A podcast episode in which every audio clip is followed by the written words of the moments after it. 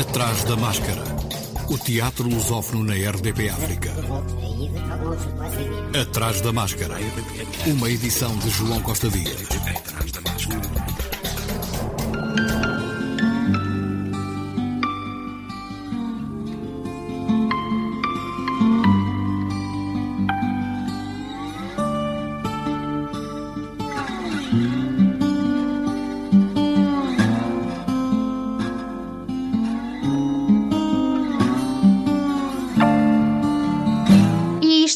Volta a mais um Atrás da Máscara com a assinatura da ESMAI.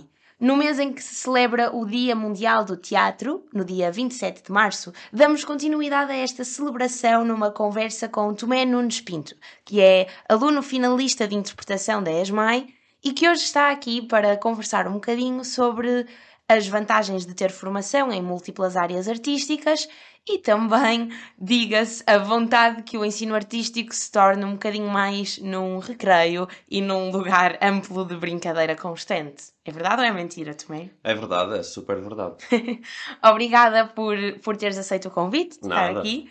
E, em primeiro lugar, gostava de te perguntar se de alguma maneira te sentes arrependido da decisão que tomaste por ir para a ESMAI. Sim, sinto, em, algum, em alguns aspectos, mas por outros não sinto nada, não me sinto nada arrependido.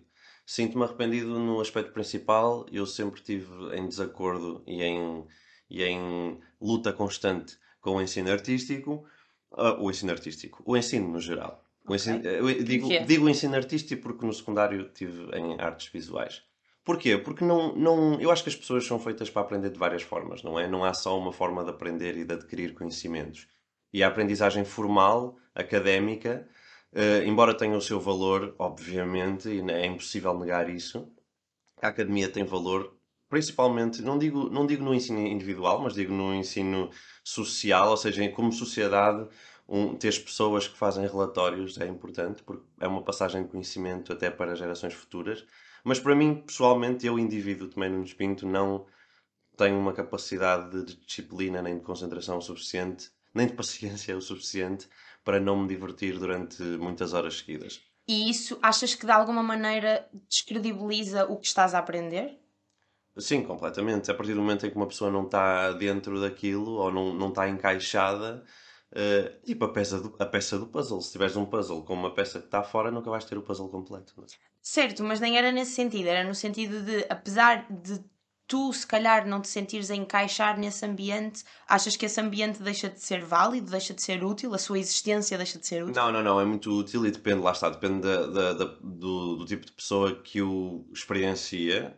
No entanto, eh, eu meto em causa muitas coisas, obviamente. Como por exemplo, como por exemplo a, a, a maneira como está formatado o curso. Eu digo mesmo formatado porque, porque às vezes parece que é mesmo uma formatação, parece mesmo que tem de ser assim e que não há volta a dar e que, que pão, pão, queijo, queijo, fiambre, fiambre. E, e, e nem tem de ser assim, porque nas artes as coisas não são assim tão branco e preto. E no ensino, por causa da forma do ensino, que é esta coisa das avaliações e tem de ser tudo numérico e, e, e pronto, por causa disso, eh, tornas tudo muito mais rígido. E então entra em contraste direto com uma coisa que, estás ensin- que te estão a ensinar que é relativa e que não é que não, que não dá para avaliar. Eh, e, uma e, e a necessidade de ter de avaliar essa coisa e ter de colocar as coisinhas em caixinhas está em completo contraste. E para mim isso começa logo a estragar a experiência a partir do início e a torná-la pronto, uma coisa que não faz sentido, não tem nem pés nem cabeça e que depois é muito difícil levar para a frente hum, de uma forma racional ou lógica. certo, eu, eu- eu arrisco-me a dizer que aquilo que nos reúne aqui hoje nesta conversa foi a tua premissa de que faltava recreio no ensino artístico, acho que isso é um, um ponto de vista completamente válido e muito curioso de trazer para uma conversa, ainda que curta, e, e nesse sentido eu, eu quero então perceber se tu achas que o que te impede de estar no recreio é a questão da avaliação. Eu acho que isso é a principal, porque a partir do momento em que há avaliação, existe coação no ensino. Porque hum, tens sempre aquela relação professor-aluno em que, em que o professor é quem, é quem propõe e no ensino superior já não é como no ensino básico. No ensino básico o professor manda. No ensino superior não é o professor manda, é o professor propõe. Ao menos eles querem dizer que é o professor propõe. Mas é quase como a ditadura portuguesa, é quase como o final da ditadura, que ah, não é bem, é em primavera, vamos, vai haver coisas mais felizes. E, e no fundo é um disfarce do que está por trás, que é o professor propõe, podes fazer isto, mas podes fazer aquilo. Só que no fundo há, um, há uma coisa por trás, que é a avaliação, que te impede de tomar as tuas próprias decisões e de fazer o teu próprio caminho. Mas não é. Isto, isto é pegar num, naquilo que pode ser um mito, mas não é o aluno que faz a escola? É no sentido em que é o aluno que está lá de corpo e mente e que vive a escola. E no fundo, na, na prática, é o aluno que faz a escola como é o trabalhador que faz a fábrica, só que o aluno não vai mudar as regras. E isso, isso é uma coisa que, que eu já tenho, e podem-me dizer o que quiserem, a historinha da carochinha que quiserem contar, que eu já te sei dizer que não é verdade, porque a, a minha turma do, da ESMAI entrou normal, num regime normal, passou por Covid Sim. e agora está outra vez a voltar a um regime normalizado, ou seja, passou por todas as fases. E, como é fácil de imaginar, uma escola de teatro em regime Covid tem de tomar muitas decisões e de, de fazer. De se reinventar, claro. Tem de se reinventar. E os alunos tiveram muito, pouca, muito pouco dizer nisso e foram estupidamente prejudicados por isso. Um, e, uh, ou seja, não, não são os alunos que fazem a escola. No final de contas, não são os alunos que fazem a escola. Sim, isso é um bom, isso é um bom assunto, porque parecendo que não, tu estás agora a terminar, tu e a tua, a tua fornada estão agora a terminar uma licenciatura de 3 anos, uh, grande parte dela vivida num estranho regime covídico e provavelmente sentem-se altamente prejudicados. Uh, tu achas que deviam ser eh, recompensados de alguma maneira?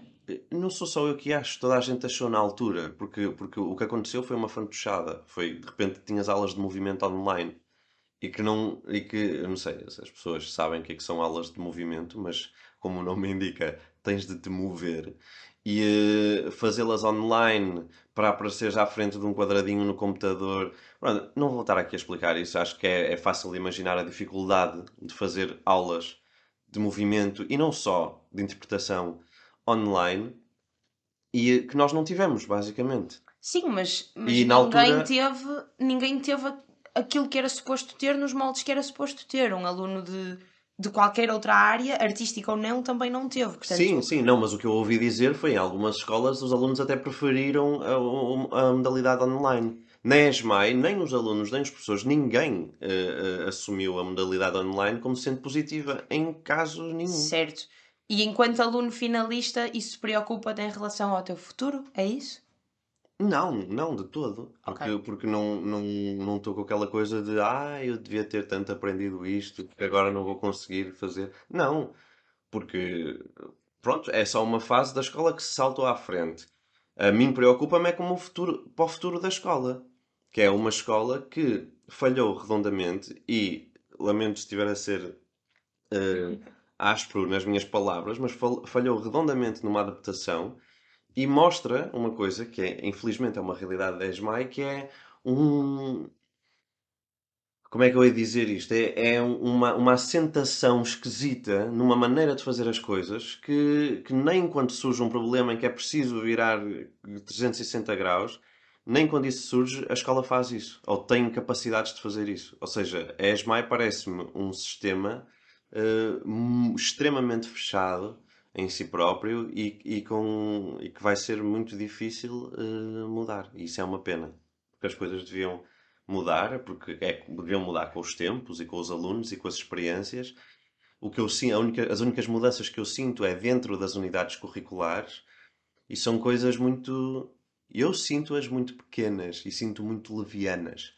Acho que o sistema no todo não vai mudando as únicas mudanças a sério, de, volto a repetir a frase, mas com outra conclusão, as únicas mudanças a sério que acontecem são mudanças negativas e que têm a ver com o orçamento. E isso é uma pena. E a escola está-se a afundar nisso. todos os anos mudam coisas, perdes uma unidade curricular, muda o programa, mas não é por um pensamento de progresso do, do, da escola, nem é por um pensamento de, de, reinventar aquilo, é porque, ai, porque tiraram-nos dinheiro dali, ai, porque tivemos de despedir não sei quem, ai, porque tivemos de fazer não sei o quê.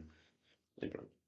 Achas, portanto, que o ensino artístico já faz prever o tipo de dificuldades artísticas que, enquanto profissionais, esses mesmos alunos vão sentir? Não, não, não, não, não, eu não, não consigo. Neste momento tive uma experiência de um lado, uma experiência do outro, embora a experiência profissional seja menos acentuada, mas ainda é um bocado.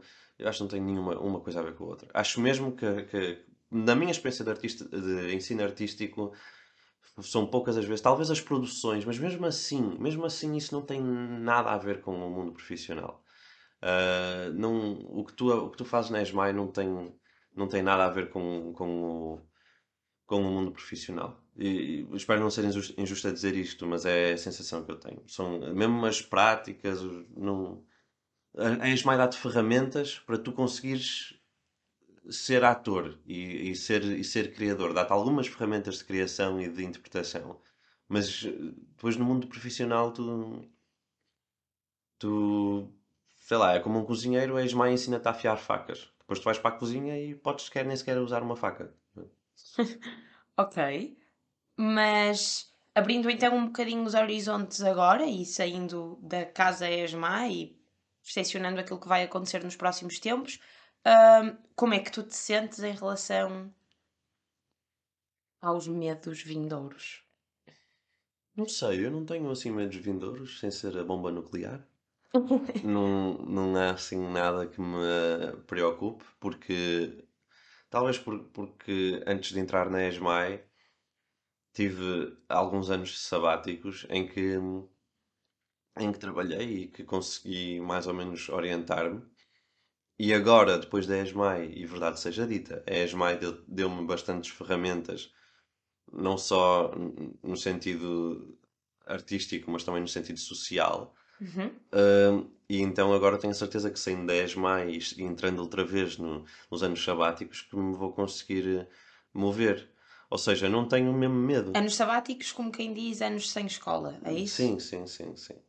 Anos, anos sem escola e sem, e sem um trabalho fixo, que isso nas artes uma pessoa já sabe que, que não vais ter um trabalho fixo, não é?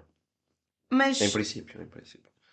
Sim, exato, em princípio, mas podes ter um trabalho constante. Podes ter um trabalho constante e eu acho, acho isso preferível a um trabalho fixo. Sim, é mais criativo. É, sim, e daí e são outros desafios e não sei o quê. E, e, depois há aquela coisa que é verdade, que é tu acabas por criar o teu próprio emprego. Ao menos eu vejo as coisas assim, eu não, não me vejo a fazer castings e a, e a ir trabalhar para, para companhias, a não ser que a não ser que, que seja um projeto com o qual eu me identifico mesmo muito. Mas, ou seja, vou acabar por fazer o meu próprio trabalho. Isso é um, um voto muito esperançoso para a fornada que está a acabar agora as escolas artísticas, certo? Acho eu. Mais uma vez, volto a dizer, é uma coisa muito pessoal. Sem, sem querer estar a ser super individualista, mas eu também não posso falar pelas outras pessoas. Mas o que eu sinto também é que, é que as pessoas que estão na, na, na hum, universidade artística são jovens, muito jovens, muito mais jovens que eu, e que, e que estão habituadas a um regime de escola, escola, escola, escola, escola, escola. E estão sempre habituados a que lhes digam o que fazer. Uhum. E eu tenho. O meu medo é que essas pessoas saiam da escola e que não saibam o que fazer porque ninguém lhes vai estar a dizer o que fazer. Certo. E tu achas então que a escola devia dar abertura para que as outras co coisas fossem acontecendo em simultâneo? Sim, para que as pessoas se aprendessem a desemmerdar sozinhas. E, não, e, não, e isso não acontece porque não. É sempre regra, regra, regra, faz isto, faz isto, faz isto, um horário super preenchido, sem tempo livre para as pessoas verdadeiramente criarem. Eu acho que a ESMAI verdadeiramente beneficia de, de alunos como tu, Tomé, que, que acabam por conseguir estar lá, mas estar noutras frentes ao mesmo tempo, uh, sendo mais ou menos eficazes na parte académica, conseguem ter uma perspectiva que não vão ficar plantados na escola para sempre, mas vão ter de partir para outras andanças. No entanto, acho que também é mesmo importante saber olhar para as coisas boas que a escola traz, seja em era Covid, seja em era não Covid, a começar e a acabar nas pessoas que nos traz, que muitas vezes se tornam as pessoas com quem nós acabamos por ficar a trabalhar. Uhum. Uh, estou a dizer alguma mentira? Não, é completamente verdade. Ok. O melhor da ESMAI são as pessoas. Não, não só no sentido de colegas, mas também no sentido de, de, outro- de professores e, e outros trabalhadores da ESMAI, professores convidados, funcionários, porteiros. Sim, sim, é verdade. Uh, a Sara Barros Leitão, no primeiro atrás da máscara com a assinatura da ESMAI, uh, refere uma coisa, não em relação à ESMAI, mas em relação à Academia Contemporânea de Espetáculo, a ACE, que é a escola uh, profissional, ensino secundário, digamos assim, no Porto. Ela diz que o melhor da ACE era o recreio. E, e que o, o momento em que ela verdadeiramente aprendeu arte foi nas horas de recreio. E, e se calhar tu tens um bocadinho esta perspectiva também. Sim, completamente. Eu não, não diria tanto recreio, eu diria mesmo fim de semanas, porque eu acho que tens de sair um bocado do- daquele espaço para verdadeiramente aprenderes alguma coisa. Mas sim, nos primeiros anos e no, no, no, no- no primeiro ano, digo eu, nos primeiros anos, como se aquilo fosse. Não, mas no primeiro ano e no segundo, sim, é, é, é, é, é na altura em que estás a conversar com as pessoas, em que surgem ideias, em que surgem partilhas de histórias e de experiências, é que isso sim é a verdadeira escola. Ok? E há outra, outra perspectiva da escola que eu gostava de falar contigo, que é ser ator, e nós já falamos disto múltiplas vezes na escola, no próprio Atrás da Máscara, esta temática já foi abordada. Estudar teatro é estudar, e passo a citar o Sr. Nuno Cardoso, uh, estudar a arte do meio. A arte em que se deve saber fazer tudo mais ou menos. Deve-se saber cantar mais ou menos, dançar mais ou menos, se for preciso pintar mais ou menos, a gente também se desenrasca. Uh, e se calhar encontramos em ti uma pessoa que hum, não digo, não digo mais do que saber fazer as coisas mais ou menos, sabe fazer bem, mas uh, uma pessoa que pelo menos tem múltiplas valências. Uh, que tipo de formação artística é que tu tens? Ah, não é, não é muito completa, até porque eu raramente a levei até ao fim, mas é na música tive, tive formação musical e a relação que eu tive com a formação musical e com a música, com o ensino musical foi mais ou menos a mesma que estou a ter com a ESMAI, ou seja, me chatear, não, mas de, de- de sair frustrado e, e, e de estar profundamente infeliz, embora reconheça que foi importante. E Mas- acaba por mudar a tua vida. Sim, sempre. Sim, mas isso é assim, fecha-te num edifício durante muito tempo e a tua vida vai mudar. E, e no fundo é isso. Ou seja, eu, eu sinto que fiquei fechado no edifício da, da escola de música durante muito tempo e o que aprendi lá mudou a minha vida e foi e é uma relação interessante com a música e com, e com, e com outras áreas. Mas, mas é isso, basicamente a, a- a formação Sim, mas tu és músico, portanto, a relação não pode ser tóxica. Não, eh, mas é, é isso, eu, eh, só me considero músico se for nessa questão de não quero este tipo de música, ou não é não quero este tipo de música, que é quero este tipo de música, mas não quero este tipo de fazer música. Ou seja, não quero fazer música de forma formal. Então a minha necessidade de desconstruir as coisas e de as fazer de forma completamente informal eh, é que me levou a, a- a agora fazer música da forma mais bandalheira que conseguir. E, e eu acho que provavelmente se tivesse feito balé quando, quando era criança, provavelmente agora estava a fazer dança toda weird e toda sem querer saber das coisas, porque é uma reação, uma reação ao, ao meio. E eu acho que esta conversa faz, faz-te parecer, faz-nos parecer, faz a Esmai parecer, se calhar, ah, ligeiramente, não é ligeiramente, é, é descomprometida em relação às coisas, mas, mas não é. Tu, não há um descompromisso teu perante, perante as coisas que tu estás a fazer, as atividades que estás a tentar levar até ao fim. É simplesmente uma visão brincada das coisas, mas brincada com seriedade. Não, não, claro que sim, claro que sim. Eu acho e é esse compromisso que me faz falar desta forma em estudo. Eu acho que porque quando não há compromisso há não há, há banalidade, ou seja, não as pessoas não fazem as coisas e deixam e deixam andar e isso tudo. Mas neste caso não, neste caso há compromisso. E esse compromisso é que me leva a pensar nas coisas, a repensar nas coisas, a querer, a querer sei lá, fazê-las da melhor forma possível, que para mim é sempre a forma mais divertida possível. E quando há esse impedimento, eu fico cheio de comichão e fico a pensar o que é que se está a passar. E tu tens vontade de, neste momento, apesar de não teres tido a melhor relação, se calhar, com a escola de música, ou até com a escola de teatro, ou, e tu tens formação em magia também, na escola de magia, tu tens vontade de, neste momento, misturar todas as tuas formações e fazê-las culminar em projetos conjuntos? Sim, não, projetos conjuntos não digo, mas, mas eu tenho são várias coisas que eu gosto de fazer e depois é uma coisa, tipo, acordas um dia, apetece fazer música, acordas outro, apetece fazer isto. Nunca, nunca surgiu a oportunidade de misturar tudo num só projeto. Uhum. Às vezes tu metes um bocadinho de magia num espetáculo de teatro, metes um bocadinho de música num, num espetáculo de magia e, e, e, pronto. Mas para já tem sido uma coisa de apetites. E isso é uhum. o que, que eu acho mais fixe e mais bonito nestas coisas todas, são esses apetites, que é agora apetece-me isto, agora apetece-me aquilo e uh, ainda por cima, se as coisas derem dinheiro todas, não é? Apetece-me isto, isto e aquilo, e no final do mês fizeste 300 coisas e ganhaste dinheiro por todas elas. Então, tu uh, arriscas-te a dizer que se calhar a tua geração, ou se houver mais pessoas com, com o teu tipo de, de, raciocínio, vai marcar o universo artístico mais do que ele já está marcado por espetáculos multidisciplinares e que se calhar esta pronto, esta possibilidade de ter muitas vertentes num espetáculo só vai agradar a mais gente e vamos ter um público mais amplo?